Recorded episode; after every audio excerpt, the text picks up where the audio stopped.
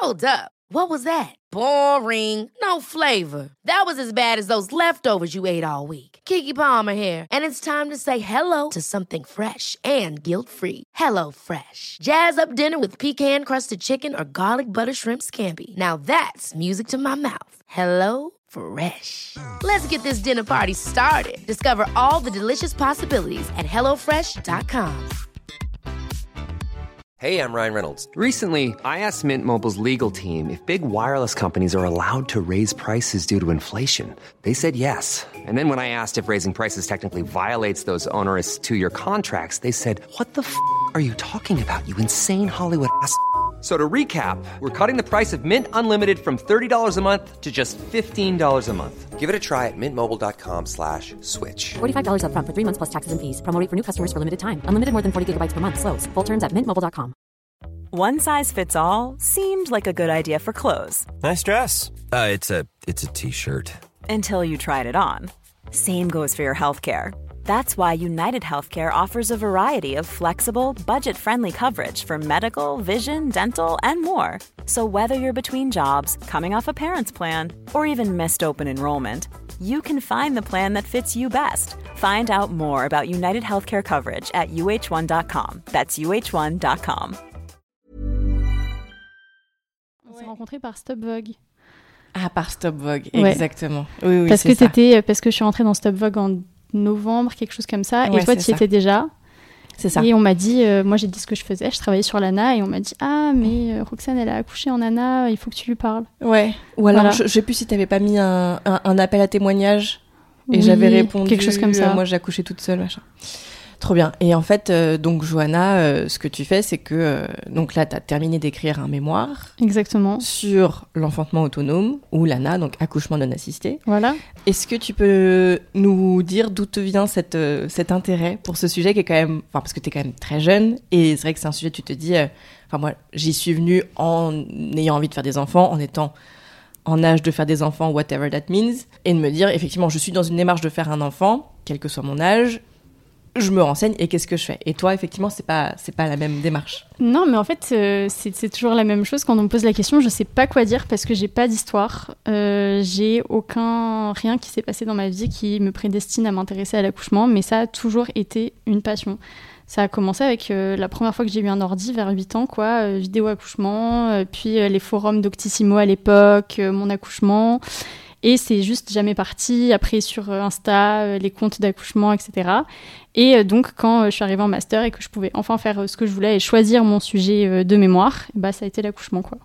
Mais donc accouchement n'est pas accouchement autonome. Enfin qu- quand est-ce que tu as fait Ouais. une distinction entre ces deux trucs Bah, en fait, j'ai toujours été super intéressée par l'accouchement et super effrayée aussi par l'accouchement parce que tous les récits que j'avais, c'était, euh, tu vois, surtout sur Doctissimo, euh, début des années 2010.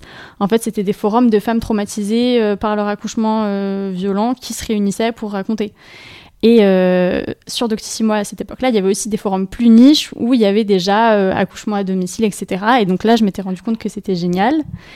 Et euh, quand je suis allée euh, sur Insta, euh, donc là c'était peut-être 2017, 2018, 2019, c'était le début de Freebirth Society et de tous ces comptes d'accouchement alternatifs, autonomes, à domicile, tout ce que tu veux.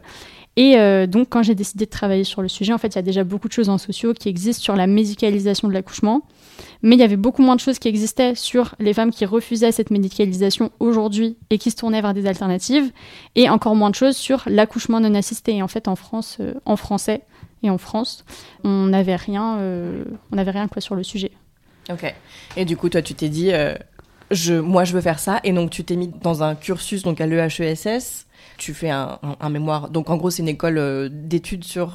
C'est des sciences sociales quoi. C'est une fac mais qui a le nom d'école euh, et qui euh, propose plein de formations en sciences sociales à partir du niveau master. D'accord. Ok. Donc histoire, sociaux, etc. Et moi j'avais commencé, j'étais rentrée pour faire de l'histoire et puis en fait très vite je me suis rendu compte que ce qui m'intéressait c'était l'accouchement, mais c'était l'accouchement aujourd'hui et en échangeant avec des femmes, donc en faisant des entretiens euh, et pas en allant dans les archives, ce qui est très cool mais qui est pas pour moi quoi. Et Ouais. donc c'est comme ça que je suis passée vers la socio pour le mémoire. D'accord. Donc, toi, c'était vraiment le côté enquêter Voilà. rencontrer, comprendre et, et produire un, un truc que tu peux aussi produire, j'imagine, quand tu fouilles dans des archives, mais avoir un truc vraiment euh, de Bah, l'époque, très des vivant, gens. et- euh, ouais. C'est ça. Je voulais des extraits d'entretien, je voulais des échanges, je voulais quelque chose qui pouvait changer au fur et à mesure de ma recherche, quoi. Et j'ai eu des, des trucs qui se sont passés pendant la recherche, qui nourrissent le mémoire. euh. Mmh, trop bien. Ouais. Et donc, comment ça se passe? Parce que j'imagine que c'est un tout petit peu encadré, donc tu es dans, ta, dans ton école et tu dois trouver une, une tutrice ou un tuteur et, dire coucou, moi j'ai envie de travailler là-dessus. Comment ça se passe dans ces cas-là? Voilà. Euh, bah, du coup, moi, ça s'est passé de manière un peu différente euh, parce que je suis rentrée avec ce projet donc euh, de mémoire en histoire avec un tuteur et au bout de quelques semaines, euh, voilà, j'ai décidé de changer. Donc, je me suis dirigée vers euh, une chercheuse qui s'appelle Cécile Topsus, sous la direction de qui j'ai fait le mémoire parce qu'elle a accepté de, m'encadrer. En gros, tu suis des cours qui te, qui te donnent un peu des bases en sociaux, comment faire une enquête, et puis après, tu choisis des cours plus spécialisés sur, je sais pas, euh, l'épistémologie, euh, féministe, euh, sur les sciences médicales, sur plein de sujets qui sont en lien avec ton mémoire, avec ta recherche. Donc c'est ce que j'ai fait. Et puis en fait, tu es très très autonome et tu dois lancer ta recherche. Donc lire beaucoup sur ton sujet, faire de la biblio et faire ton enquête, quoi. Ok. Il n'y a pas genre, je sais pas si c'est le bon terme, mais genre une discrimination, tu vois Est-ce qu'on est qu'on pourrait te dire, bah, te- ton sujet, euh, pas ouf euh, Alors, bah, le, le- oui, le, ce problème, il peut arriver euh, au moment de choisir un, direct, enfin, un tuteur ou une tutrice. hein. Si personne te prend parce que ton sujet plaît pas, Ouais, en effet, ça. tu, tu feras pas ton sujet, quoi. hmm. Et puis au moment de rentrer dans l'école, d'être admis, être admise plus au niveau de voilà de l'école, on peut aussi décider que ton sujet convient pas. Et moi, j'ai eu la chance de tomber donc sur une tutrice qui était ok pour mon sujet, qui a trouvé ça intéressant, ça correspondait un peu aux recherches qu'elle faisait, et c'est pour ça qu'elle a accepté euh, de m'encadrer. Mais voilà, il faut passer cette étape-là déjà. Ouais, ok. D'accord. Donc ensuite, donc tu as commencé à faire tes recherches, à écrire. Euh, comment, comment ça s'est passé? Euh, j'ai commencé en fait euh, par un podcast euh, lointain que j'avais publié, qui était une analyse d'un d'un film Pieces of a Woman sur Netflix. Tu sais, ce film d'accouchement à domicile où le bébé meurt et ensuite il y a un procès de sage-femme. Ah non, j'ai pas vu. Bah bon, je- moi j'ai détesté, donc euh, j'en ai fait un podcast pour expliquer pourquoi j'avais détesté. Et en fait, suite à ça, il y a une femme qui m'a écrit, qui habitait en Normandie, euh, qui allait accoucher de, de son premier bébé euh, en Anna. Et elle me dit, euh, ok, c'est cool ce podcast, mais euh, t'es qui, euh, d'où tu viens? J'avais fait ça avec une copine, donc euh, d'où vous venez, qui vous êtes, voilà, parce qu'il n'y avait rien d'autre, quoi. Il y avait juste un peu cet épisode comme ça. Et donc je prends contact avec elle et on fait un entretien alors qu'elle est enceinte et qu'elle s'apprête à accoucher. Et en fait, suite à ça, je fais un entretien avec une de ses amies qui est en train de se former pour devenir doula et qui avait accouché à domicile avec une sage-femme. Et puis en parallèle, sur Stopbox, je te rencontre.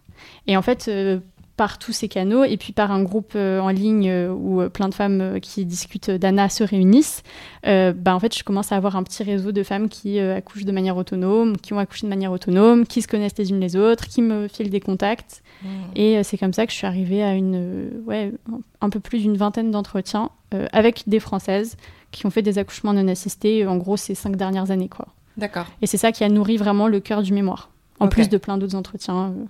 Ok. Trop bien. Ça, c'est une question euh, que je me pose beaucoup. Et est-ce que dans les personnes que tu as rencontrées, donc évidemment, c'est un, un public avec un, un biais, enfin voilà, Ouais. c'est pas, pas forcément représentatif d'une population, mais dans les personnes que tu, que tu as rencontrées ou que tu rencontres encore peut-être qui font, qui font le choix de faire un ANA, donc un accouchement non assisté, donc ça veut dire en dehors du système médical, donc sans assistance médicale, est-ce que c'est quoi la part en gros des gens qui décident de faire ça dès leur premier bébé? Ou qui font ça en réaction à un traumatisme, comme moi ça a été mon cas et comme j'ai l'impression que c'est le cas de beaucoup, parce que moi ce que je vois beaucoup sur les réseaux sociaux, les gens qui me, qui me contactent, des personnes qui sont un peu dans des, dans des impasses parce que bah voilà, les protocoles, le système médical, il fait que euh, tu peux pas sortir de clous, enfin voilà, euh, et qui me disent je sais pas quoi faire et que je leur dis, moi je vous rappelle juste qu'il existe l'accouchement en dehors de, de- du système et qu'on me dit oui mais j'aurais trop peur qu'il se passe quelque chose et je me dis punaise, ça me fait tellement mal, j'ai pas peur de le dire, de me dire que c'est ces gens peut-être que on se reparlera dans trois ans après leur traumatisme et qu'elles me diront bah ça y est j'ai cheminé. Donc bon, ça c'est une réflexion qui est plus longue et tout ça, donc de comment on fait pour pour empouvoirer les personnes qui, qui, qui se questionnent et qui voudraient éviter le Ouais. traumatisme. C'est quoi Enfin, qu'est-ce Ouais. que qu'est-ce que t'as rencontré toi? Euh, bah, comme tu le dis, il hein, euh, y a quand même une majorité de femmes. Donc, je m'étais amusée à faire un tableau euh, avec en fait les éléments qui revenaient dans les conversations au sujet du cheminement vers l'accouchement non assisté. En fait, déjà sur un échantillon qui est très restreint, donc qui n'est pas du tout représentatif, mais juste à, l'échelle de, voilà, des femmes avec qui j'ai échangé, il y en a 13 dont j'ai vraiment analysé les parcours et il y en a que deux pour qui c'était le premier bébé. Après, il y en a d'autres qui avaient déjà en fait cette volonté pour le premier bébé, mais qui ne l'ont pas fait pour euh, plein de raisons différentes. Mais vraiment, celle pour qui c'était le premier, il y en a que deux sur les 13, donc c'est déjà pas beaucoup. Et en fait, quand tu regardes voilà sur les forums, quand tu regardes dans d'autres travaux qui ont été menés sur le sujet, c'est très rare. Enfin, c'est pas très rare, mais c'est rare que ce soit le premier. Et euh, en fait, après, donc quand c'est le deuxième, il y a plusieurs cas de figure. Euh, il y a celles qui sont traumatisées par le premier accouchement et qui veulent pas y retourner. Et puis il y a aussi celles en fait pour qui ça s'est super bien passé et qui sont là genre mais pourquoi est-ce que enfin j'ai besoin de personne quoi. Ça s'est tellement bien passé à l'hôpital mais euh, il s'est rien passé à l'hôpital d'autre que moi-même quoi. Donc en fait j'ai pas besoin de retourner à l'hôpital donc en fait je peux très bien faire ça chez moi. Donc euh, voilà. Dans la deuxième catégorie il y a quand même plusieurs euh, types de cheminement mais de manière générale, ce qui revient dans tous les cas, c'est qu'en fait, la forme d'accouchement à laquelle on, prétendait euh, dans le système, elle n'est pas accessible. L'accouchement à domicile avec une sage-femme, c'est pas accessible, ou la maison de naissance, c'est pas accessible, ou même la salle nature, les conditions, ça me convient pas, euh, ou alors il fallait que je fasse tel suivi de grossesse et je veux pas le faire, donc je me retrouve à faire un nana, mais en fait, c'est le suivi de grossesse qui bloquait déjà au début. Euh, voilà, en fait, dans tous les cas, il y a une insatisfaction avec ce qui est proposé dans le système. Il y a quand même un truc de, choix par, par défaut. C'est pas forcément une volonté d'accoucher forcément seul. Voilà. Euh, déjà, quand on fait un nana, en fait, peut-être qu'on devrait rappeler ce que c'est. Euh, c'est vrai qu'on n'a pas donné de définition. Euh, il y a plein de définitions possibles et on n'est pas toutes d'accord là-dessus. moi, j'ai décidé de m'en tenir à une définition où tu fais un nana à partir du moment où tu choisis délibérément d'accoucher sans aucune présence ou aucune assistance de quelqu'un qui est qualifié médicalement et qui est là pour ses qualifications médicales. Donc si tu accouches avec 10 euh, membres de ta famille mais que personne n'est médecin, infirmier, euh, dentiste ou je sais pas quoi, euh, c'est un nana. Donc est-ce que c'est un choix par défaut? C'est une question qui se pose et c'est un peu l'argumentaire qui est utilisé hein, pour les, contre, contre les femmes qui choisissent l'ANA en disant mais en fait elles font ça mais c'est pas vraiment ce qu'elles veulent faire. En fait je pense que c'est quand même assez limité comme argument parce que euh, il y a quand même euh, une part très importante de femmes qui sont dans l'insatisfaction vis-à-vis de ce qui leur est proposé, mais qui vont pas se tourner vers quelque chose de si marginal et radical que l'accouchement non assisté. Celles qui vraiment sont insatisfaites et finissent par faire vraiment un ANA, c'est une part qui est très très faible. C'est des femmes qui sont hyper renseignées, euh, qui ont voilà une très grande conscience de ce qu'elles sont en train de faire, qui se sont préparées, qui ont tout un cheminement derrière elles. Donc appeler ça un choix par défaut quand il y a autant de préparation, ça me semble pas très juste en fait. Hmm. Ça, ça amène une question que je voulais te poser. Est-ce que, parce que j'ai l'impression qu'il y a deux teams aussi là-dessus, est-ce que pour enfanter de manière autonome, est-ce qu'il faut être très éduqué, très informé? Est-ce qu'il faut être automatiquement dans cette démarche-là? Ou est-ce que tu peux aussi être dans une démarche de bah non, c'est juste c'est juste la nature, c'est juste mon corps. Euh, j'ai pas besoin de lire plein de trucs, j'ai pas envie de me, bourrer le crâne. Euh, je sais juste que je vais y arriver et puis c'est tout. Ouais, bah, encore une fois, il y a, les deux démarches hein, vraiment qui cohabitent et qui parfois sont un peu en tension hein, dans certains échanges qu'on peut lire euh, voilà, sur les forums, etc. Euh, moi, je dirais qu'il y a les deux, mais qu'il y a en tout cas en France, euh, il y a majoritairement l'approche de il faut se renseigner, il faut s'éduquer. Et il y a des femmes qui sont aussi un peu dans les deux, quoi, qui sont détendues. C'est souvent celles qui sont les plus c'est mon corps, etc. Souvent, elles ont eu des accouchements précédents qui étaient physiologiques, qui se sont bien passés, elles ont confiance. Elles vont juste refaire la même chose, mais bah, sans l'infirmière ou la sage-femme qui regardait de loin, quoi. celles qui se dirigent vers l'ANA suite à des traumatismes ou des choses comme ça, il y a aussi l'idée de comprendre pourquoi est-ce que ça a pas marché entre guillemets ou pourquoi ça s'est passé comme ça la première fois et donc de se plonger euh, dans des livres, d'acheter des formations en ligne, euh, de regarder des vidéos, d'écouter des podcasts pour essayer de comprendre et de se former, de se préparer. Euh, tu vas de voir des thérapeutes en tout genre, médecine conventionnelle ou alternative. Donc donc il y a un peu de tout, ouais. Je voulais aussi revenir sur ce que tu disais juste avant sur est-ce que c'est un choix par défaut de vouloir faire un accouchement non assisté et d'être toute seule ou pas toute seule, etc.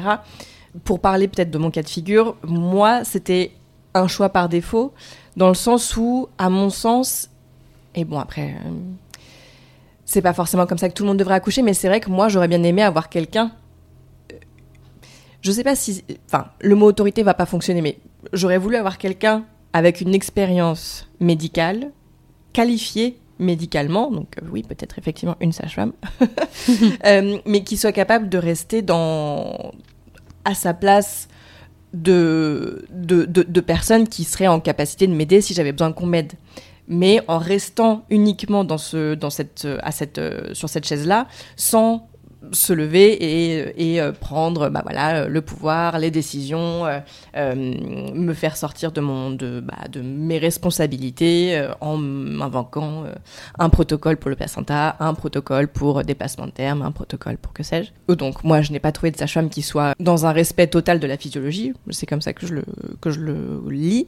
Et donc j'ai décidé de, de rester toute seule, mais effectivement, moi j'aurais bien aimé avoir quelqu'un de présent. J'avais une doula et qui était la personne la plus merveilleuse du monde et euh, tu la connais aussi. Enfin, jamais je ferais les choses autrement, mais effectivement, je me dis que peut-être qu'on aurait toutes besoin de ça, d'une figure, et donc je sais pas si c'est une figure maternelle, je sais pas si c'est une figure d'expérience qui est là juste pour rassurer aussi, pour dire bah oui, oui, tout va bien, euh, voilà.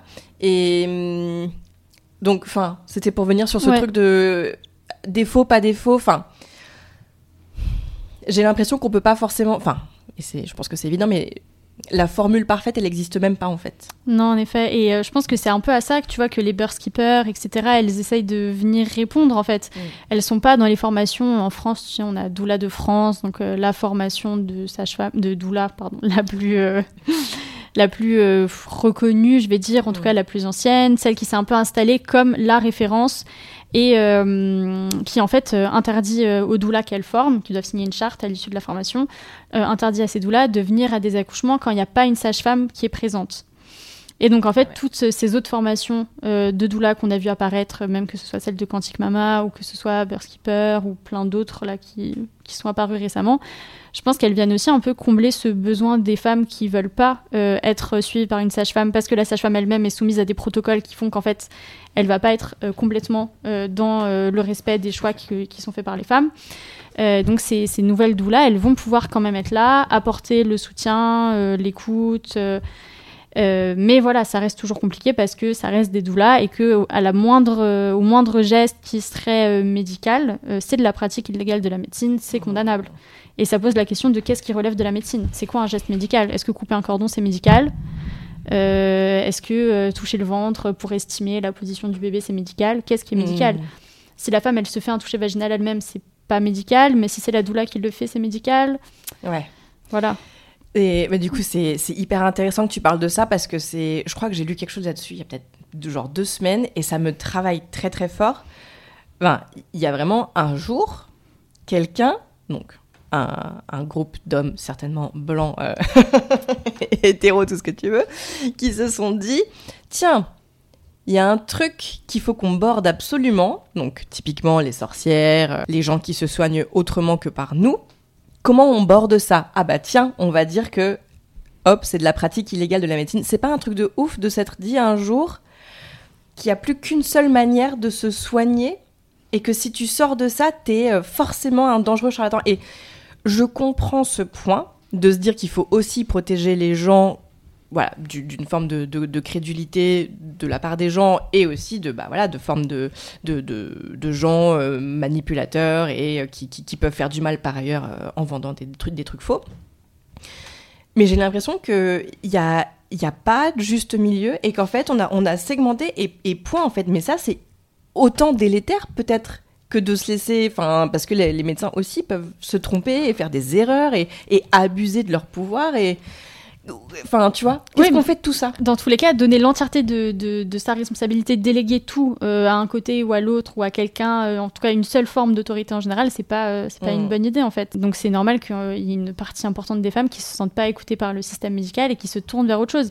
Et en effet, c'est intéressant de chercher à réguler un petit peu ou en tout cas de surveiller un petit peu ce qui se fait, ce qui est proposé dans l'alternative, mais chercher en fait à tout condamner et à dire que toutes les doulas sont dans une forme de dérive sectaire comme l'avait un peu suggéré la Mivilude, donc il y a un espèce d'observatoire des dérives sectaires qui, dès 2007, il me semble, alertait sur, euh, Ah ouais, sur, les doulas. voilà, à l'époque où en France, les doulas c'était tout neuf et il y avait que doulas de France, il me semble. Les doulas de France avaient réagi de manière euh, voilà assez euh, énervée, ce qui s'entend. C'est quand même assez, assez fou de décider que certains gestes qui se pratiquent depuis voilà, longtemps entre femmes, que les femmes pratiquent sur elles-mêmes, sont des gestes médicaux et donc en fait de les soustraire, de les soustraire aux femmes et de hmm. priver les femmes de toutes les connaissances qui peuvent découler de ces gestes-là. Hmm. Ouais, parce que effectivement, j'essaie de prendre ce truc d'exercice illégal de la médecine. C'est pas que pour les doulas et c'est pas que dans un cadre euh, obstétrique ou de, de, l'accouchement. Enfin, c'est problématique surtout. Enfin, moi, qui ai fait une formation de naturopathe aussi, je dois faire gaffe aux, termes que j'emploie. Je peux pas faire de. Je crois que j'ai le droit de dire consultation, mais genre consultation c'est un peu chaud, cabinet c'est un peu chaud. Euh, enfin, bon, voilà. C'est hyper problématique de, de se dire qu'il y a, il y a que, il y a que une entité qui détient euh, un savoir. Et effectivement, c'est ce que tu dis, euh, je pense que c'est ça, c'est que ça, ça nourrit cette espèce de système qui est infantilisant d'une part, déresponsabilisant, et euh, enfin voilà, qui du coup met une toute puissance d'un côté, mais c'est. Enfin, il n'y a aucun équilibre, et effectivement, c'est. Ça se retrouve dans les accouchements, enfin, ça n'a même plus de sens en fait. Enfin, moi, je me suis à un moment donné j'ai rentré la main pour voir où est-ce que j'en étais. J'ai senti la tête de mon bébé. Enfin, je me suis pas dit, tiens, je me fais un toucher vaginal. de la même manière que peut-être qu'une doula, elle ferait pas. Enfin, ce serait, oui, juste pour se dire, tiens, où est-ce qu'on en est, quoi. Sans, sans que ça veuille dire. Euh, ouais, parce qu'en fait, c'est ça. C'est. Si... Dans leur tête, j'ai l'impression que dans ce système, si tu fais un toucher vaginal ou une coupure de cordon ou ce que tu veux, c'est que tu, c'est que tu mets ta responsabilité, c'est que tu mets ton autorité, en fait. C'est ça. Il décorait même plus le geste de simplement informatif. Euh. Ouais, c'est ça. Mais parce qu'en fait, le, le, enfin, je pense qu'un un des fonds euh, de ce grand problème, c'est que euh, les savoirs incarnés, donc le savoir que tu possèdes sur ton propre corps et que tu es la seule à, à, pouvoir posséder parce que tu es la seule qui ressent littéralement ton corps, cette forme-là de savoir expérientiel, elle est complètement reléguée, ignorée, méprisée, absolument pas écoutée. Et donc en fait, c'est uniquement les personnes autour de toi euh, qui euh, vont avoir des informations sur toi et qui vont donc être en mesure d'avoir de la responsabilité de prendre des décisions pour toi. On, traite les femmes enceintes et les femmes qui accouchent euh, comme des personnes complètement privées de leur capacité cognitive, d'analyse, de décision de quoi que ce soit. Complètement. Alors qu'en fait, si on rend ça à la femme qui est en train d'accoucher, euh, c'est pas problématique que quelqu'un soit en train de que quelqu'un euh, voilà euh, fasse un geste, euh, l'informe de quelque chose, parce qu'elle garde sa capacité d'analyse et c'est pas la doula qui va décider à sa place de l'issue de l'accouchement ou de qu'est-ce qu'on est en train de faire ou. Oui, c'est ça. Mais effectivement, je pense que je pense que ça va être difficile de sortir de ça. Enfin, ça va être. C'est difficile de sortir de ça dans le sens où c'est tout un c'est tout un formatage des femmes enceintes qui ne se disent plus qu'elles ont le droit de décider et donc des doulas qui sont un peu hésitantes et qui savent plus se positionner et tout. Je voulais revenir aussi sur, ce que tu disais sur euh, Doula de France. Parce que donc, Doula de France, ce que cet organisme essaye de faire, et ce que, enfin voilà, je pense que les sages-femmes, enfin l'ordre des médecins et tous ces, gens-là sont, sont, bien contents de ce qui se passe, et je sais même plus s'ils sont pas un peu instigateurs de ça, mais de se dire qu'ils veulent absolument réglementer bien, de manière bien bien claire et bien structurée cette, euh, cette, cette, activité de doula. Mais effectivement, encore une fois, si, si on se met à trop réglementer, il n'y a, plus de, a plus de place à l'individualisation et à la et à l'expérience de la personne, de ce que la personne est en train de vivre à un moment donné. Et peut-être que, ben oui, Doula de France, mettre un, certificat ou un, un tampon, euh, est-ce que ça joue pas euh, contre, contre les personnes enceintes en fait?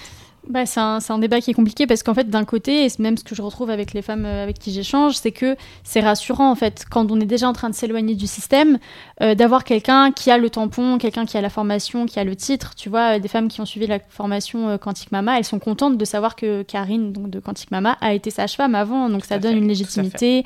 Elle a une expérience médicale, elle a été à l'école, à l'hôpital, elle a suivi des accouchements, même si aujourd'hui elle n'est plus à l'ordre d'aucune sage-femme, voilà.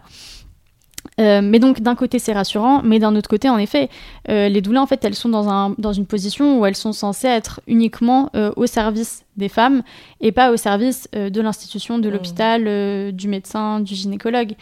Et en fait, en doula de France place ces sages-femmes, en tout cas les, voilà, les récents accords qui ont été passés, qui, qui essayent d'être passés, place les doulas dans une position difficile où elles sont censées être au service des femmes, mais en fait elles elles sont aussi euh, au service euh, de l'hôpital, ou en tout cas elles doivent répondre euh, à des normes et un encadrement de l'hôpital, ce qui rend voilà, leur exercice un peu, un peu compliqué et qui sert pas forcément les femmes Mm. dans leurs intérêts. Mm. Parce que je pense que tu prends une doula pour plein de raisons, mais des raisons qui peuvent être aussi, bah, en fait, d'avoir une forme euh, d'avocate à côté de toi euh, par rapport à l'hôpital. Ouais. Et quand ton avocate, elle est un peu des deux côtés, c'est Partie prenante. voilà, ouais. c'est compliqué. T'abordes un sujet aussi euh, auquel je voulais qu'on vienne, de la légitimité.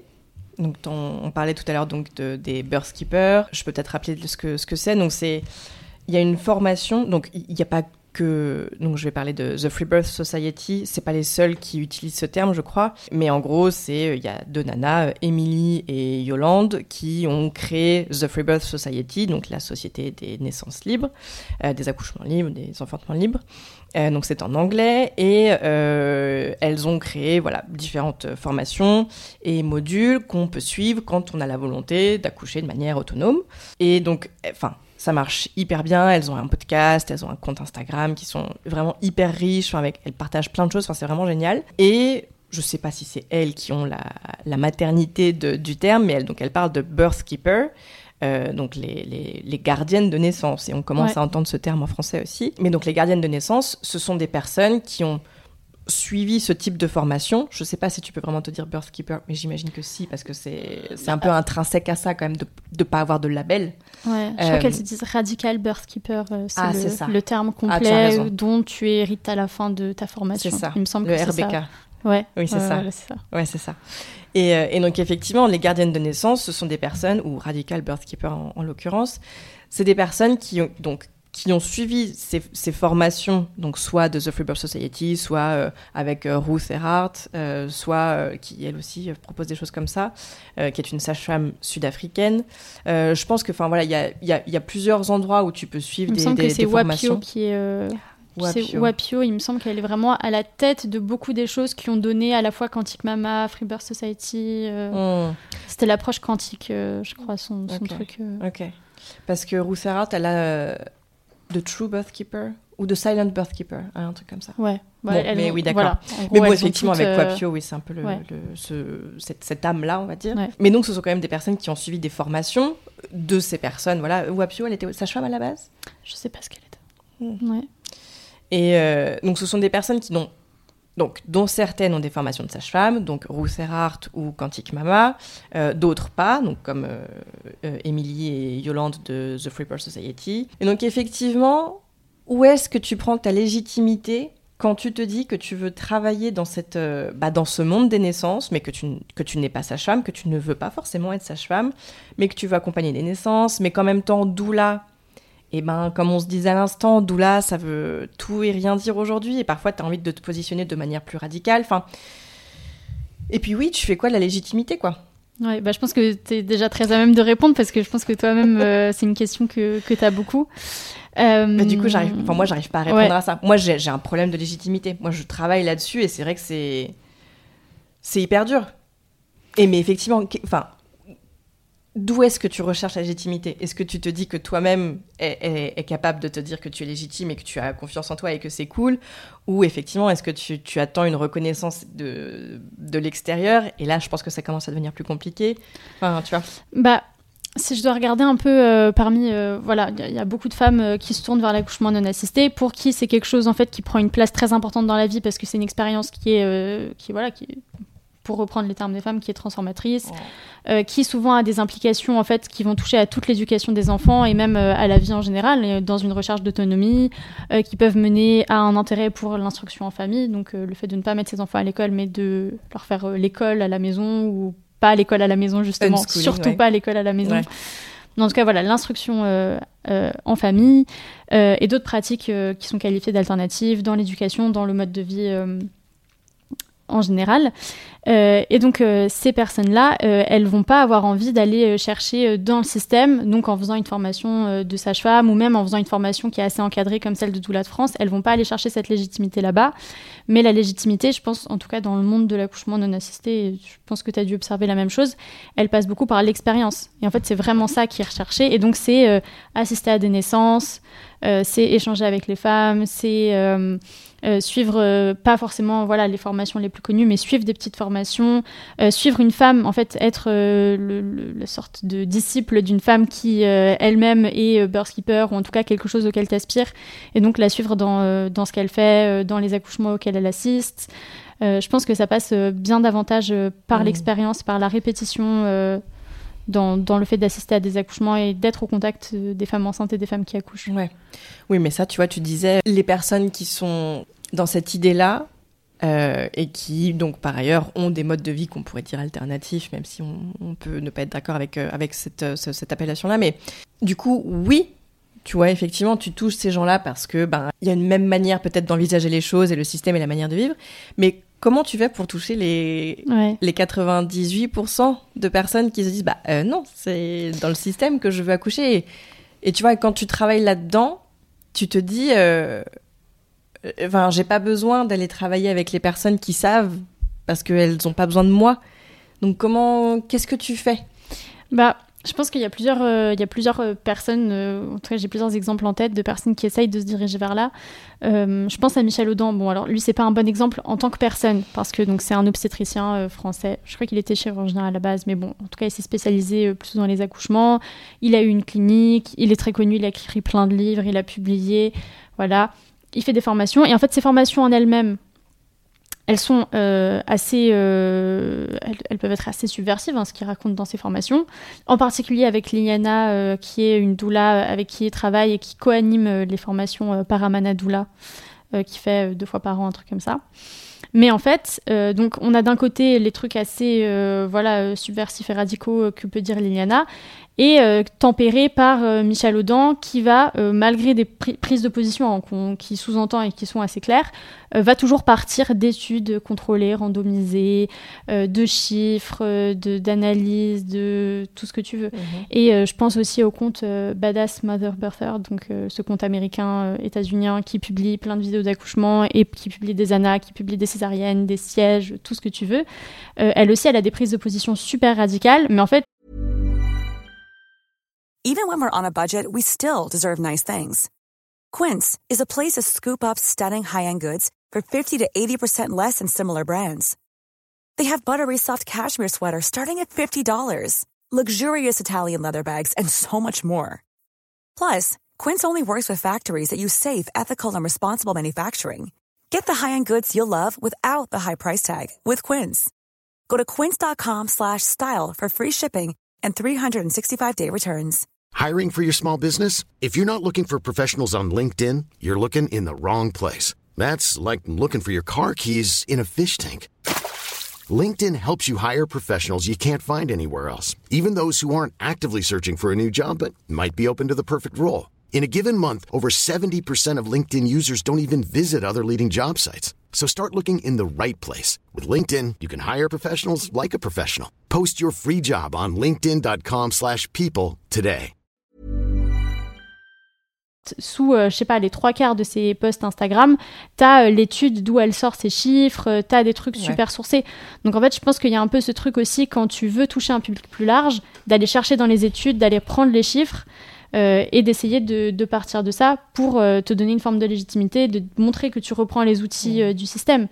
Et encore une fois, là, on touche aux limites quand on parle de l'accouchement non assisté parce qu'il n'y a pas d'études contrôlées, randomisées. C'est pas possible en fait. Enfin, ça me semble extrêmement difficile de mener des études qui ont ce format-là Ouais. euh, sur euh, l'accouchement non assisté. Mm. Et donc à ce moment-là, oui, on arrive vraiment à une barrière où en fait on ne sait pas comment, comment se Comment montrer légitime. euh, ouais. Mm. Et je- ce que je trouve hyper difficile avec les études, c'est que donc déjà, il y en a pas sur tout, donc on peut, enfin, tu vois, comment veux-tu comparer la, la sécurité de l'ANA par rapport à l'accouchement en hôpital? Bah, tu, enfin, tu peux pas quoi. Dans toutes les études qui existent, pour énormément, le contexte est, est très flou. Tu ne sais pas, donc euh, oui, on va te dire, bah, euh, il n'y a pas plus de, de césarienne euh, avec ou sans euh, péridurale, mais tu sais pas s'il y a plus ou moins d'ocytocine, tu sais pas, enfin, tout est hyper flou, tu sais pas les degrés de stress des personnes, tu sais pas quel était l'encadrement, comment a géré l'accouchement, est-ce qu'il y a eu des... Enfin, donc, moi, je trouve que les études, ça a une limite, quoi. Alors deux autres choses. Je parlais avec une, personne euh, là dans, dans, un épisode de mon podcast que j'ai publié il y a quelques semaines, euh, qui s'appelle Laura et qui elle écrit une thèse sur la psychologie des sciences. Et elle, elle explique qu'en gros, euh, la science, c'est ok dans le cadre de la science. Enfin, là, toi qui accouches chez toi, tu n'es, plus le cadre de la science. C'est, autre chose, c'est l'individualité. Et on ne, enfin, on ne peut pas partir du principe que ce qu'une étude a démontré, ça va s'appliquer chez toi. Pas du tout. Ou à l'hôpital, ou peu importe d'ailleurs. Et donc, enfin, ça, j'ai trouvé ça hyper intéressant de bien le redire, parce que c'est vrai qu'on peut avoir tendance à l'oublier. Bah, t'as des études qui, qui prouvent tout et rien. T'as des études qui prouvent que la péridurale ne ralentit pas l'accouchement. Bon, t'as des études qui prouvent que la péridurale ralentit l'accouchement. Enfin, donc c'est oui les études, mais encore une fois, euh, comment tu utilises les études et et comment tu les lis? Est-ce que t'as pas envie de reprendre du recul par rapport à ça? Et donc je sais qu'on veut pas prendre du recul parce que c'est quand même aussi hyper important et c'est de là qu'on part pour comprendre des choses et comment le monde fonctionne et tout ça est très bien, mais je trouve ça dur. Enfin. Ouais. Mais c'est pour ça euh, qu'il y a plein de choses, il y a plein de sujets. Donc, l'ANA, euh, le premier, que tu vas pas étudier à partir, en tout cas, je, juge hein, que c'est pas euh, à travers euh, des études quantitatives où tu fais des sondages sur euh, pourquoi les femmes font des ANA, comment se passent les ANA des femmes, que tu vas comprendre ce, phénomène ou cette pratique, que tu vas vraiment voilà, te pencher sur les raisons et sur tout ce que ça nécessite d'accéder à l'accouchement non assisté. Et je pense que c'est pour ça que ouais, c'est important de se rappeler que ces, études, elles peuvent t'aider à prendre des décisions, mais elles vont pas faire ton accouchement. Et que euh, c'est pour ça aussi que j'ai décidé de me tourner euh, vers des méthodes vraiment euh, qualitatives dans mon enquête et de faire des entretiens qui sont très longs et de d'échanger ensuite à, l'écrit et de revenir encore et encore et encore. mais vraiment avec un petit échantillon entre guillemets de femmes et pas genre sur une grande enquête où tu remplis juste un questionnaire parce que ça c'est des résultats qui se traitent qui peuvent se traiter, rapidement tu vois. Mais qui vont pas nous donner des informations enfin qui vont pas nous permettre de comprendre de la même façon que des longs échanges où tu reviens vraiment sur tout le parcours et comment t'en arrives là. Ouais, c'est ça. Et de la même, même manière que euh, tu pourrais avoir plein de chiffres et plein de data, euh, enfin, et du coup tirer une moyenne. Enfin voilà, je sais pas moi. Euh, 30% des personnes font une hémorragie de la délivrance, mais c'est pas parce que c'est le cas que, enfin, toi tu peux pas te mettre là-dedans tant que t'as pas vécu ton truc individuel. Enfin, Enfin, je trouve que ça, ça, découle un peu cette idée de, de, se dire que ce que dit la science, ou ce dont quoi découlent les protocoles, et donc l'avis médical, ce n'est qu'un avis. C'est euh, un avis. C'est pas forcément ce qu'il faut faire, c'est pas forcément obligatoire à suivre, c'est pas euh, ouais, la parole d'évangile, si on veut euh, aller sur, ce, sur, ce, terrain. Je pense que c'est important de rappeler que, euh, oui, en fait, dans une approche de santé publique, euh, voilà, à l'échelle d'un gouvernement, pour eux, évidemment, que c'est important et que c'est nécessaire et que ces études, elles sont centrales pour décider de qu'est-ce qu'on qu'est-ce qu'on va faire. Mais en fait, c'est pas qu'est-ce qu'on va faire, c'est qu'est-ce qu'on va proposer. Qu'est-ce qu'on va proposer aux femmes? Voilà, il y a tel pourcentage de risque d'avoir une rupture utérine après une césarienne si on choisit de faire un accouchement voix basse. D'accord? Mais en fait, je pense qu'on en est à un point où ces études, elles ont plus juste un rôle informatif, qui est le rôle, il me semble, qu'elles devraient avoir, pour euh, voilà, conseiller euh, les médecins sur les conseils qu'ils vont ensuite donner aux femmes, voire conseiller les femmes directement si on arrivait à les vulgariser et à rendre ces études accessibles. Euh, ces études, elles ont aujourd'hui un rôle en fait d'autorité auprès des femmes et on leur laisse plus le choix de décider si le risque qui est ici énoncé par, par telle étude, est-ce qu'elles sont prêtes à le prendre ou pas. Mmh. Alors qu'en fait, voilà, on reste complètement individuel dans les choix. Enfin, on devrait rester complètement individuel dans les choix qui mmh. concernent l'enfantement, mais c'est plus le cas, quoi. Non. Et c'est ça le problème. Ça, et euh, on oublie aussi que les médecins, ils peuvent se tromper.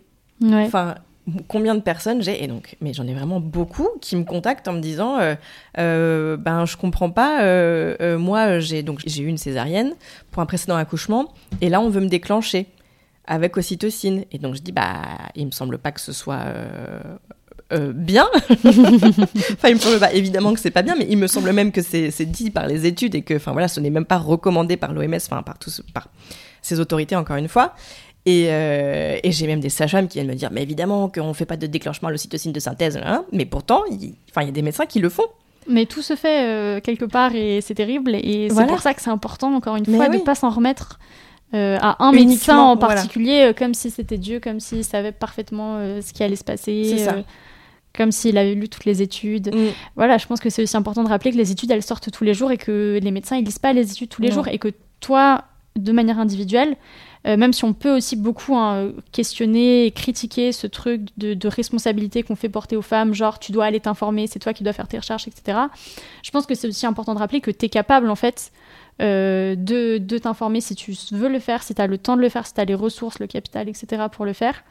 Euh, T'en es capable, t'es pas Ouais. bête et tu vas comprendre. Mais je pense que voilà, ce discours il est à nuancer parce que c'est pas le truc de dire euh, les femmes il faut qu'elles se renseignent et tu vois la posture un peu euh, responsabilisante mais de manière aussi euh, tu vois infantilisante Et- culpabilisante Ouais. que peuvent avoir tu vois même des sages-femmes genre elle a raté son accouchement physio parce qu'elle n'était pas renseignée, elle a raté parce que Ah ouais. tu vois elle n'était pas prête parce qu'elle savait pas ou parce qu'elle savait trop et qu'elle était trop dans sa tête. Mm. Et en fait on tombe rapidement d'un côté ou de l'autre. C'est hyper intéressant ce que tu dis, ça me... Et donc du coup là je me disais, mince, est-ce que moi je fais trop ça? Mais et ça se trouve, je le fais trop, mais enfin j'essaie quand même de dire que enfin, l'unique responsable c'est le système, et enfin les femmes ne sont responsables en rien de ce qui leur arrive, et elles devraient l'être, mais elles ne le sont pas parce que ben on ne nous laisse pas sortir du système. Mais effectivement, j'avais cette conversation avec une amie, euh, elle était peut-être à trois mois de grossesse, et donc elle a vécu un premier accouchement qui s'était pas hyper bien passé, et donc elle sait ce que je fais, elle sait ce que je défends, etc. Et elle me disait, mais tu sais, euh, j'ai beau savoir ce que tu me dis, je vais aller accoucher à l'hôpital. Et, et elle me disait, euh, j'ai pas le temps en fait de lire plus que ça, j'ai pas la disponibilité mentale de me, de me dire que je vais sortir du chemin qui est tracé pour moi. Et donc là, ce jour-là, mon cerveau a explosé, je me dis, oh putain. Mais c'est clair, qu'est-ce qu'on fait? Et euh, je pense que ça, c'est aussi quelque chose euh, qui est vraiment. Et c'est- je l'ai pas vu tout de suite, mais c'est arrivé au bout des, deux ans de- d'enquête et tout. Euh, en fait, on me demande souvent, euh, tu vois, quand je parle de ce sujet, et surtout dans le milieu de la socio, on me dit beaucoup euh, Ah, mais ces femmes, c'est des bourgeoises super privilégiées, ces femmes qui font des accouchements non assistés, genre bobo parisienne, tu vois. En fait, t'es la seule, t'es la seule parisienne de mon échantillon, en fait.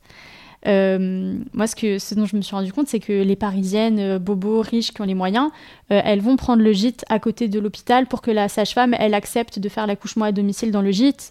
Euh, elles vont aller aux, aux Pays-Bas parce que là-bas, c'est plus facile d'accéder à un accouchement à domicile. Elles vont aller dans la clinique, elles vont prendre leur doula super cher, mais qui va les défendre comme elles veulent. Elles vont prendre leur plateau technique avec leur sage-femme, avec les dépassements d'honoraires, avec tout ce que tu veux. En fait, quand tu quand es dans un milieu super aisé, élitiste, etc., euh, tu as d'autres moyens qui te sont accessibles grâce à l'argent que tu as pour avoir l'accouchement que tu veux. Et en fait, l'accouchement non assisté, souvent ça va arriver aussi parce que tu pas accès à tous ces moyens-là, mais tu as une ressource qui est commune à une grande majorité de mes enquêtés, c'est le temps. C'est euh, souvent des femmes en fait qui n'ont pas une activité salariée ou en tout cas qui vont interrompre leur activité salariée au début de la grossesse et qui vont avoir plein de temps pour se renseigner, pour étudier, pour enquêter, pour se poser des questions, pour suivre des formations, pour lire des livres. C'est pas l'argent, c'est pas euh, un capital culturel euh, particulier, même si évidemment que ça aide, voilà, d'avoir fait des longues études, euh, d'être en mesure de lire des études scientifiques, mais ça c'est vraiment pas essentiel parce que maintenant avec les réseaux sociaux, en fait, tu peux venir d'un milieu populaire et tu peux tout à fait accéder à ça. Donc en fait, ouais, je pense que vraiment la ressource centrale des femmes qui vont finalement choisir l'accouchement non assisté, et je dis vraiment choisir parce que ça découle de tout le travail d'information qu'elles ont fait, c'est le temps. Et ça, c'est vraiment, euh, c'est vraiment essentiel, quoi, la disponibilité mentale Ouais. pour, euh, pour faire ses recherches. Ah ouais. Évidemment, on, on- on l'a compris, mais c'est vraiment un tout petit pourcentage des gens, quoi. C'est tout petit, le pourcentage de femmes qui, euh, au début de leur grossesse, n'ont pas d'activité salariée, ont certes leurs autres enfants dont elles doivent s'occuper, mais souvent d'ailleurs, les autres enfants, ils sont parfois déjà à l'école. Euh, ou alors c'est, euh, c'est le premier, bon ça c'est un cas assez rare, et qui vont pouvoir, peut-être parce qu'elles ont le conjoint qui gagne suffisamment pour leur permettre de pas avoir cette activité salariée, euh, qui vont pouvoir se pencher euh, juste sur, euh, bah, pas juste, hein, mais qui vont pouvoir se, se Ouais, renseigner ouais. sur leur accouchement, qui vont pouvoir lire, qui vont pouvoir aller échanger avec d'autres femmes, qui vont lire des posts sur les réseaux sociaux. Et donc, comment on peut faire alors? Parce que c'est seulement via le temps qu'on peut. Parce que ça, on, on, on peut rien y faire. Si elles ont pas le temps, elles ont pas. Enfin, tu vois Comment Ouais, c'est ça, mais c'est repenser, euh, je pense que c'est repenser toute la grossesse euh, et tout l'accouchement et l'intemporalité dans laquelle euh, ça s'inscrit vraiment, mais à l'échelle de toute la société, quoi. Ouais. Tu vois, le travail salarié jusqu'au congé maternité, puis ce tout petit congé et le congé paternité Ah. encore plus court, et reprendre le travail, t'es dans une boucle où en fait c'est impossible de t'arrêter, c'est ça. Et de te pencher vraiment sur ce que tu veux, sur comment ça se passe. Et puis tu vois, tous les échanges aussi, euh, on n'aurait peut-être pas besoin de faire... euh, en fait, j'ai l'impression qu'on arrive dans la grossesse en n'ayant aucune information sur euh, ce que c'est, comment ça se passe, etc. Parce qu'il y a beaucoup aussi ce truc de, des échanges entre femmes qui sont complètement coupés, tu vois. Où en fait, t'as plus, t'entends plus tout le temps partout des récits de grossesse et des récits d'accouchement. T'as plus les femmes qui échangent autant sur comment ça se passe, qui se donnent des conseils. En fait, dès que tu as une question, c'est, euh, tu vois, adresse-toi à ton médecin, demande un, avis médical. Mais c'est même pire que ça, je trouve. Enfin, parce que ça, effectivement, mais le, problème, c'est qu'aujourd'hui, si tu demandes euh, à ta tante ou à ta pote euh, ou même à ta mère un conseil, bah ça va être, bah oui, dépêche-toi d'aller à l'hôpital et d'avoir ton épisiotomie et ça va être super. Et ah, les contractions, c'est horrible. En fait, je pense qu'il y je pense qu'il y a deux générations qui ont été complètement sacrifiées, donc avec Freud et tout, hein, de bien dire que euh, il fallait surtout pas que les femmes se parlent et tout. Il fallait uniquement s'en référer à son médecin. Et donc ça a hyper bien fonctionné. Puis après le patriarcat, et puis tous les, politiques natalistes et tout, de se dire qu'il fallait bien être à l'hôpital et tout ça. Et effectivement, il y a eu deux, générations, je pense qu'il faut juste calculer peut-être trois générations. Et en fait, on a perdu le lien entre, bah, avant, euh, oui, les grands-mères qui, qui, qui, accouchaient, qui avaient aucun problème, euh, enfin, voilà, quoi. Et tout à coup, nous, on est aujourd'hui, effectivement, quand bien même on voudrait parler entre nous, enfin, moi, je peux parler avec mes copines qui ont la, la moitié ont vécu des césariennes. Enfin, tu vois Oui, c'est ça. Ou même si ça se passait Tu pas bien avant, ben en fait, ça se passait. Et tu t'en sortais quand même avec une expérience, avec un savoir. Aujourd'hui, Mhm. quand tu as une césarienne euh, programmée et que la- le, le travail, tu sais, débute Ouais. même pas, ou tu même pas de contraction, bah, tu peux témoigner de ta césarienne, mais tu peux pas témoigner euh, d'un travail. Mm.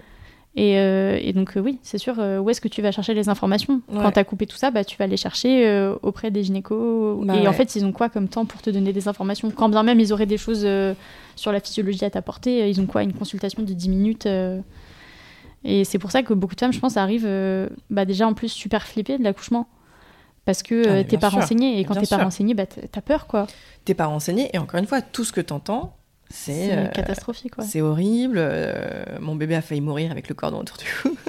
Alors, là, je mets une parenthèse parce que ça se trouve, vais couper au montage. Je me rends pas compte de ce que je vais dire. Mais par exemple, Bliss, elle fait des trucs. C'est vachement bien ce qu'elle fait. Parce que moi, ce que j'ai l'impression qu'elle fait, c'est qu'elle crée du temps.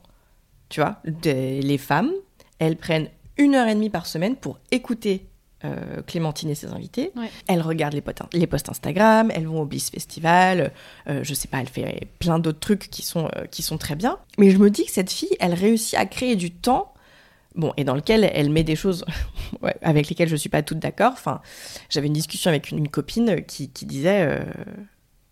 C'était Anna d'ailleurs, Anna, si tu nous écoutes. Euh, et qui disait, mais euh, Bliss, en fait, elle est hyper politique. Parce que moi, je disais, je trouve que Bliss manque de politique. Et elle me disait, mais elle est hyper politique, Bliss. Elle, elle valide le système. Enfin, elle, elle est complètement politique. Et j'ai dit, ah oui, effectivement. Et je me dis, merde, est-ce que. Tu vois, et- mais du coup, je pense qu'il y a un truc à. Donc, je sais pas si c'est à reproduire. Enfin, je pense pas que c'est reproductible parce que ce que Clémentine Gallet a- fait, c'est enfin, c'est grandiose et c'est hyper bien. Et enfin, voilà, moi je trouve que ça va pas assez loin dans le bon sens, mais je, respecte énormément ce qu'elle fait. Mais euh, tu vois, parce que quand, tu vois notre, conversation, euh, enfin oui, c'est très bien de parler de tout ça, mais comment moi j'ai quand même un besoin de, comprendre qu'est-ce qu'on peut faire concrètement. Et effectivement, moi je pense que Bliss, elle, crée des trucs, elle crée du temps, et je pense que, je sais pas, il y a quelque chose de faisable. Ouais. Mais comment, euh, comment pousser euh, l'immense majorité des femmes qui ont entendu ces histoires-là traumatisantes d'enfantement et qui sont convaincues que l'hôpital va les sauver et qu'en fait d'ailleurs ne savent même pas que des femmes accouchent en dehors de l'hôpital. Je pense Oui, que c'est la ça. première chose en fait. Ouais. Le- beaucoup de femmes, euh, beaucoup de, des femmes avec qui j'ai échangé me disent bah, j'ai découvert qu'on avait le droit. Genre, euh, on, aurait, on aurait une loi en France qui nous interdit d'accoucher en dehors de l'hôpital. Ou alors juste par accident, euh, si jamais, mais tout de suite t'appelles les pompiers et tu te fais emmener à l'hôpital. Complètement. Il faudrait déjà que toutes les femmes soient renseignées là-dessus, sur le fait qu'on a le droit d'accoucher en dehors de l'hôpital pour que ce soit une option qui existe et pour qu'elles aient envie, en fait, d'avoir ces, ces récits-là. Et je pense que la première chose à faire, de la même façon que le fait Bliss, c'est de faire exister ces histoires. Ouais. Mais oui, bah, c'est difficile d'y accéder, quoi. Bah ouais. Et puis, enfin, tu vois. euh, En français, on a, on, a, on a quoi? On a un podcast ou Deux podcasts, peut-être? Qui parle, bah, il y a eu un peu la matrescence, mais là, elle est passée sur autre chose. Je Ouais. pense qu'elle a, elle a un peu passé l'accouchement, et enfin, voilà. Bah, il y a un ou deux petits trucs, mais C'est des trucs super niches, quoi. c'est des trucs super niches et qu'on, Ouais. n'arrivent pas à, à, je sais pas, à avoir de la voix. Enfin, Bliss, ouais, elle disait euh, 20 millions d'écoutes. Est-ce que Bliss, il y a déjà eu un épisode avec un nana dedans? Bah, je crois pas. Mais tu sais que je l'ai contactée, hein. C'est vrai? Ouais, deux fois. À un an d'écart à peu près. et, tu vois, je sais pas, elle, elle a des, des nanas qui travaillent pour elle et qui, qui te répondent très gentiment et qui te disent euh, euh, Clémentine est très sollicitée, on peut pas écouter toutes les femmes. Et donc, tu vois, ça se trouve, elles vont me rappeler pour me dire euh, Tiens, euh, parlons-nous. Mais enfin, j'ai quand même un truc, euh, moi je leur dis Je peux vous raconter un accouchement sans douleur. Enfin, je sais pas, tu sais. Ouais, c'est fou. Enfin, oui. et, et effectivement, un accouchement non assisté, donc oui, c'est. Enfin, je, je- moi, je, moi, je pense que mon histoire, elle est, est hyper cool, et comme l'histoire de plein de gens, mais je pense que elle est intéressante, et je pense surtout qu'elle est, elle a de la valeur pour les gens. Enfin, elle pourrait aider des gens, quoi. Ouais, non, j'ai pas de réponse non plus. euh, comment, euh, comment Parce que tu vois, Lana, euh, Dans ce truc, euh, tu vois, dans ce truc de créer du temps, euh, je pense que tu as raison, mais je pense que on- je pense qu'on peut le faire. Enfin, comme Clémentine, elle a réussi à faire ça, je pense. Et je pense c'est aussi, enfin, je rappelle aussi hein, qu'on n'est pas en train de dire aux femmes qu'il faut faire euh, des annas, quoi. Mais juste, on est en train Bon. de. Non, non, mais voilà. On a chacune nos, nos opinions, et, euh, mais on est en train de leur dire qu'elles peuvent se poser des questions, qu'elles sont pas obligées de, de prendre l'accouchement français classique sur le dos avec la péri. Oui. euh, Moi, vraiment, ce que je pense qui est important, c'est de rappeler que l'avis médical est un avis, que on n'est pas obligé d'accoucher avant 42 SA, on n'est pas obligé de, de, de- suivre ce qu'on nous demande de faire. Il y a des méthodes de pressurisation qui sont employées, euh, enfin voilà, la, peur et tout ce que tu veux. Et moi, je veux juste, j'essaie, moi, je travaille à rappeler ça. Toi, avec ton, avec ton enquête, tu, tu travailles sur, sur quelque chose de plus précis, qui est effectivement l'accouchement non assisté, mais tu cherches pas non plus à dire qu'il faut faire ça. Et moi, je pense que tout le monde devrait accoucher comme ça. Sauf, enfin voilà, euh, placenta prévia avérée ou réelle euh, euh, prééclampsie. Enfin voilà, il y, a des- il y a des cas, mais on parle peut-être de 3% de la population. Et bien sûr, j'en rappelle, heureusement que la médecine existe, heureusement que l'obstétrique existe, qu'on peut opérer un bébé à cœur ouvert parce qu'il a une malformation de l'aorte, c'est merveilleux. Mais là, on parle pas de ça. Là, on parle des gens qui ont des grossesses normales, et ça, c'est, ça devrait être euh, 80, plus de 90%, Ouais, c'est ça. Et puis, 90% tu vois, des gens. il y a beaucoup ce truc où on nous dit euh, vos discours, ils sont trop radicaux, euh, il faut nuancer. euh, tu vois, vous êtes. Mais en fait, est-ce qu'ils nuancent, eux, de leur Mais non. côté Mais Et non. En fait, si, si nous, on nuance, il n'y a plus personne pour, pour dire vraiment des, Mais choses, oui, et des choses puis- radicales et des choses qui vont un minimum questionner les gens, quoi. Mm. Parce que sinon, tout le monde tient le même discours et juste eux, ils sont radicaux et nous, on est un peu nuancés. Ouais, ouais, non, mais c'est ça. J'ai une amie euh, avec qui on discutait la semaine dernière et elle me disait euh, je, t'es, trop radical. Tu, tu, tu dis qu'il, tu, dis qu'il faut pas accoucher à l'hôpital, t'es, t'es, trop radical. J'ai dit mais, mais pas du tout. et je, je maintiens, oui, non, il faut pas accoucher à l'hôpital. Mais bon, enfin voilà, sauf cas exceptionnel, euh, comme on vient de dire. Mais oui, non, on est considéré comme radical. Mais après, je pense que c'est toujours pareil, c'est qu'on. Je pense qu'il y a, y a deux choses. Il y a. hum, on a un discours qui n'est pas audible, qui n'est pas encore audible, je pense. Enfin, voilà. Enfin, moi, avant de, de me plonger là-dedans, je pensais que c'était que des folles. Et puis, de toute façon, c'était des gens qui n'existaient pas, hein, qui faisaient ce qu'on fait. Ouais, ouais. Euh, donc voilà. Et en plus, de toute façon, dès que tu sors du cadre, qu'on parle de l'accouchement ou pas de l'accouchement, je trouve que c'est compliqué. J'ai l'impression que c'est compliqué. Donc euh, oui, on, on cherche juste à... Moi, je cherche juste à, à créer la conversation et à planter des graines, effectivement. Ces petites graines, elles pouvaient pousser après. Bon, moi, je, je fais ce que je peux, mais... Ouais. à la fin de ton mémoire, t'as un moment où tu parles... Parce que donc, il y a une réalité, c'est que au sein des personnes qui enfantent de manière autonome, t'en as pour qui ça se passe mal, et pas de, pas, on parle pas de sécurité, euh, le bébé et la maman vont bien, on parle de ça se passe mal parce qu'il y a les services sociaux qui, sont, qui rentrent en jeu. Ouais. Qui alerte et quelles sont les méthodes employées et qu'est-ce qu'est-ce qui peut vraiment se passer? Ça, c'est euh, donc une, partie de, de l'enquête que j'ai voulu mener, euh, sur laquelle je me suis concentrée pendant la deuxième année, parce que notamment euh, fin 2021, je pense que c'est le premier cas qui a été vraiment médiatisé en France. Euh, c'était en juin 2021. C'était euh, l'affaire de Marina. Marina, c'était euh, c'est une femme d'origine russe. On n'a pas plus d'infos sur elle, qui en juin 2021 se fait retirer par les services sociaux son nourrisson, dont enfin qu'elle a, accouché en Anna quelques jours auparavant. Et l'enfant est placé dans plein de, la plupart des journaux nationaux. voilà, on a des articles sur le sujet. Et euh, il y a euh, des juristes, il y a des militantes, il y a euh, Marie-Hélène Lahaye, qui est assez connue dans le monde de la périnatalité, il y a Daliborka Milovanovic, qui est une militante aussi sur la parentalité et la naissance alternative, qui vont défendre Marina, et elle va récupérer son bébé quelques jours plus tard, suite à une audience au tribunal, voilà, suite à l'ordonnance de placement provisoire. Et puis un an après, toujours en juin, on va avoir euh, Noémie Boudier, qui est euh, une femme qui habite en Bretagne, à Vitré, qui va se faire retirer euh, cette fois-ci ses deux enfants, donc le nourrisson et la fille aînée, par les services sociaux. Et puis on va avoir un mois plus tard Aurore Carnois qui accouche en juillet dans, un petit, dans une petite ville en Indre-et-Loire, qui, elle, ne se fait pas retirer son enfant, mais n'arrive pas à le déclarer à l'état civil, c'est-à-dire que son enfant n'a pas d'existence juridique, parce qu'il est né en ANA et que la mairie euh, refuse les documents qu'elle présente pour déclarer son enfant. Et donc en fait, à partir de ces cas qui ont été médiatisés, je me suis penchée sur euh, comment ça se passe pour la majorité des femmes. Parce qu'il y a plusieurs centaines d'ANA par an en France, assurément. Donc pourquoi est-ce qu'on a ces trois cas-là qui posent problème alors qu'en fait, quand tu regardes le déroulé de l'accouchement, c'est à peu près la même chose quoi que les centaines d'autres qu'on a. Et en fait, euh, tu te rends compte que ça tient à, à la fois à plein de choses et à la fois un peu à rien en fait quand tu te questionnes sur pourquoi dans cette mairie ça se passe comme ça parce que tu as envie de dire que la loi elle est la même pour tout le monde. Mais en fait il y a plein de choses qui peuvent bloquer. Euh, il y a déjà un peu deux, deux, grandes choses qui sont les problèmes euh, que tu vas rencontrer auprès d'un professionnel de santé d'abord. Donc en général, c'est les femmes qui vont, euh, à la fin de leur ANA, je sais pas, elles saignent beaucoup, elles veulent aller à l'hôpital, elles tombent sur un médecin qui se dit mais qu'est-ce qu'elles ont fait toutes seules, qui comprend que c'était un choix d'accoucher chez elles, que c'était pas genre un accident et qui vont aller faire voilà un signalement, une IP ou qui vont alerter en tout cas euh, la PMI, les services sociaux en général, qui vont mener une enquête. Et puis tu as euh, ce qui commence avec des problèmes administratifs. Parce que quand tu as un enfant, en général, tu l'as à l'hôpital en France, dans plus de 99% des cas, et on te fait un certificat d'accouchement signé par le médecin ou la sage-femme qui était là, et tu le donnes à la mairie, et la mairie, elle enregistre ton enfant.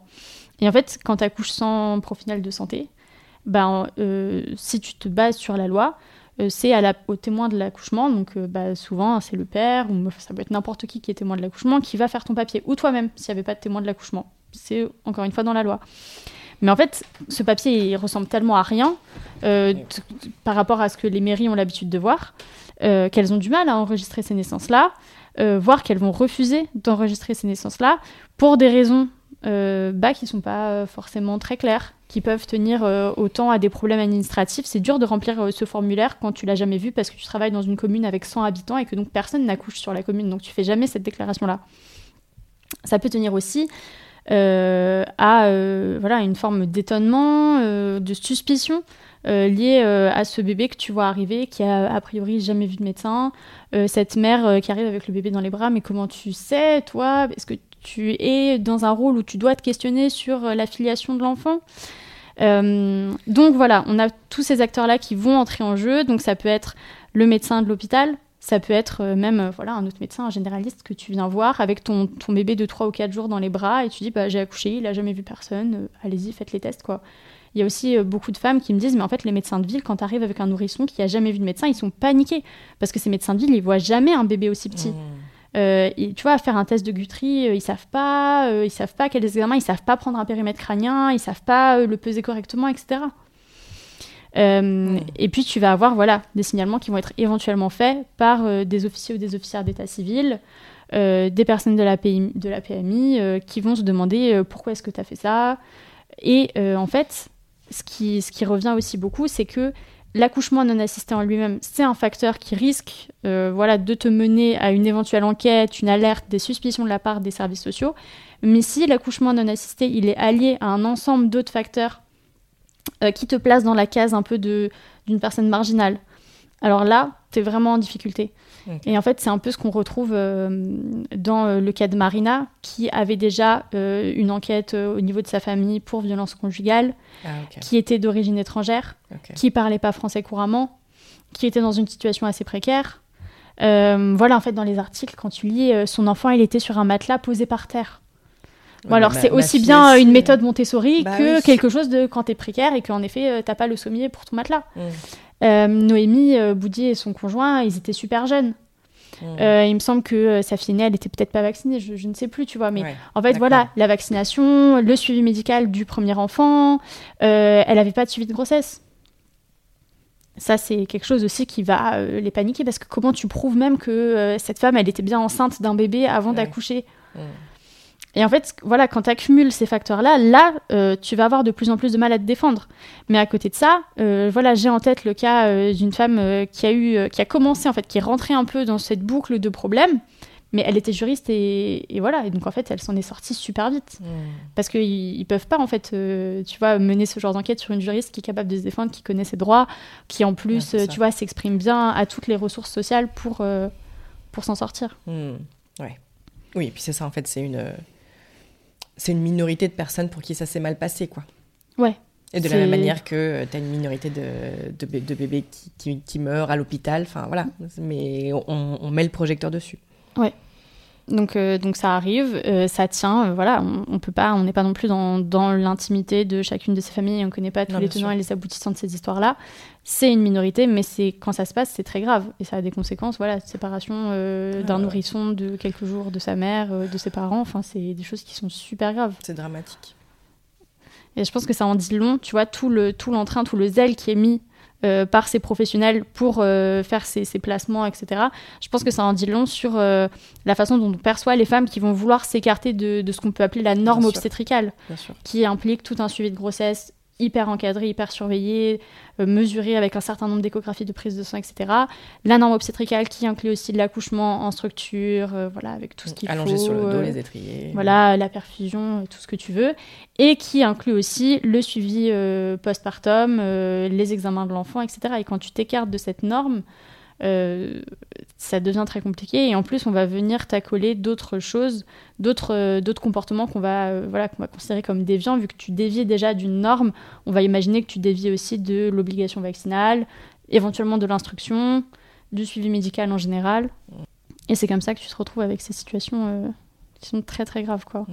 Et c'est vraiment, je pense, c'est assez marquant de réaliser. Je sais pas si toi, tu as fait le même constat, mais moi, j'ai l'impression que c'est quand même un des, une des craintes, un des sujets de discussion principaux sur les forums, sur l'accouchement non assisté.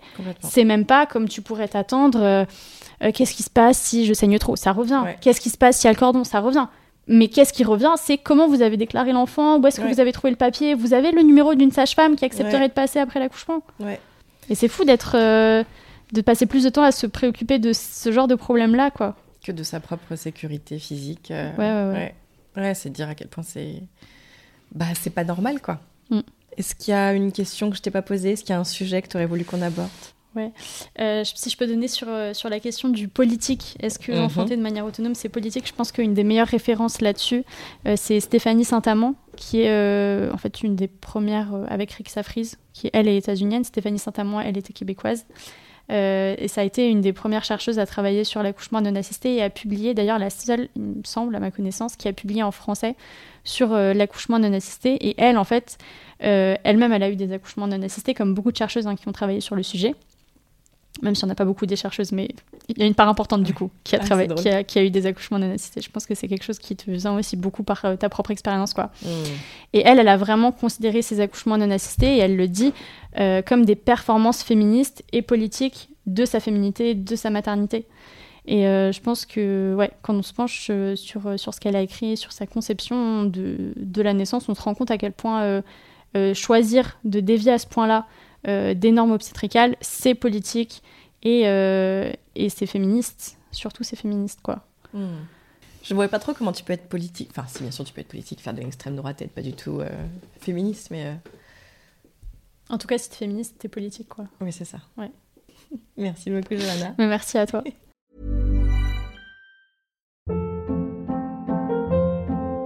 Hold up. What was that? Boring. No flavor. That was as bad as those leftovers you ate all week. Kiki Palmer here, and it's time to say hello to something fresh and guilt-free. Hello Fresh. Jazz up dinner with pecan-crusted chicken or garlic butter shrimp scampi. Now that's music to my mouth. Hello Fresh. Let's get this dinner party started. Discover all the delicious possibilities at hellofresh.com.